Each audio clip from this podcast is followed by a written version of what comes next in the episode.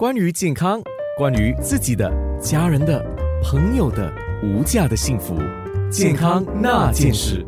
健康那件事，中医师郭美玲今天这个时候要跟我们讲的就是如何来保持个人的卫生。嗯，我们知道现在呢，呃，长辈们尤其了哈，免免疫力比较低嘛，所以就不要出门去了，尽量在家里，然后避免群聚啊。那你有什么提醒吗？因为当然避免情绪在家里其实也挺苦闷的，不过也可能现在也有一些你的孩子也在家里了啊，在家里做工作了啊。那这个时候呢，嗯，可能很多妈妈们呢就觉得没什么压力了，所以我觉得我可以晚点起来，我追剧，觉得可能睡得比较晚，或者觉得没什么就变成晚睡晚起啦。为了追剧，甚至可以看到半夜啊，怎么样这些哦，我还是提醒哦。最好弄个闹钟啊，提醒自己。最好我们虽然现在是群居在家里，原来吃三餐的时间还有睡眠的时间，一定要保持跟平时是一样的。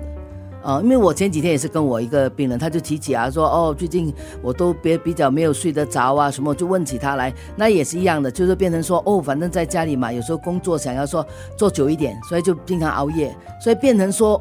慢慢的就有点睡不着觉了，因为你错过了睡眠时间。尤其年纪大以后，你有没有发现，我们好多年纪大，你发现年纪大，现在一过时间，有时候就很难睡着了。所以，如果你为了觉得没有什么负担，明天可以晚起，然后你可以睡得太晚，过了那个睡眠时间，但是慢慢的会影响睡眠。还有一个哦，长时间对着电视，其实对眼睛真的不太好。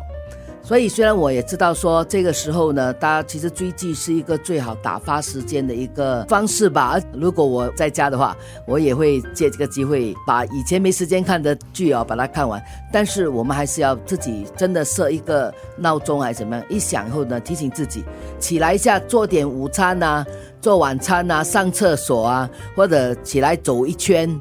前一段我有提到说，用那个报纸拍打一下自己啊，真的稍微活动一下，不要坐在那边。我知道有点难，不过你可以跟家里的另外一半，大家互相提醒啊。你这是说叫另外一半跟你，你打我，我打你？不是，我说提醒说，哎。看的时间太长了，起来活动活动一下吧。哎，其实你打我打你挺好的，打背后啊，因为有时候打的不太看得到哈。你你觉得比较累，可以让他帮你打，这提醒他不要报仇这样打哦，要温柔一点。其实美丽医师你知道吗？我最近看到一个听众的 WhatsApp，他就说：“哎，你们每次在空中提醒的有没有文字啊？给我，我给我妈妈，我跟他讲，他都不听的。”哦，妈妈一般是不听孩女儿说的话，包括我妈在内。所以呢，有时候呢，也让妈妈也听听这个广播吧。那我想，我们现在，哎，其实我觉得哦，儿女如果现在在家的话，其实借机会哦，呃，平时真的没有时间，现在趁机有时间，其实教会妈妈呢。学一下开电脑，至少开跟关嘛。然后呢，学一下上一下网站，像早报网站呐，还有很多网站其实很不错的。那有一些妈妈们可能英语不行，用中文。其实我坦白讲，我的英文也很糟糕，可是我也是用中文上电脑，是一点问题也没有。因为现在的中文的内容很多，尤其中国方面的内容也相当多，大家不妨可以上网去看，因为有很多。那个节目呢，我们这里看不到的哦，呃，也是非常有趣的。是啊，美玲医师，其实你这段节目的分享，我觉得你是注重的心理健康，嗯，还有家庭关系，是的啊，这些都是心理健康的一部分呢。嗯，另外呢，其实你也提到拍打也是身体健康，是。还有，我们再补充一点，眼睛的保健怎么样？哦，眼睛保健其实刚才说了，因为你经常如果真的要看电视看的时间长，稍微有时候歇会儿吧。那有你你广播剧总是有唱歌的那一段吧。结束了，你不要去加快它，你就在唱歌那个段，闭上眼睛，活动一下你的眼睛。你可以闭住眼睛，眼睛左右上下的活动，啊，运动一下，眼睛闭一下，让它休息。当然，我们说啦，有一些食物，有一些药材，大家很熟悉的哦，像枸杞子啊，可以经常泡来喝。那我建议大家，就是我每次都会说，如果你枸杞子可以加点菊花，它没有那么容易上火。不过，菊花最好另外不包啦，因为最后呢，我还是希望你们把枸杞子吃掉。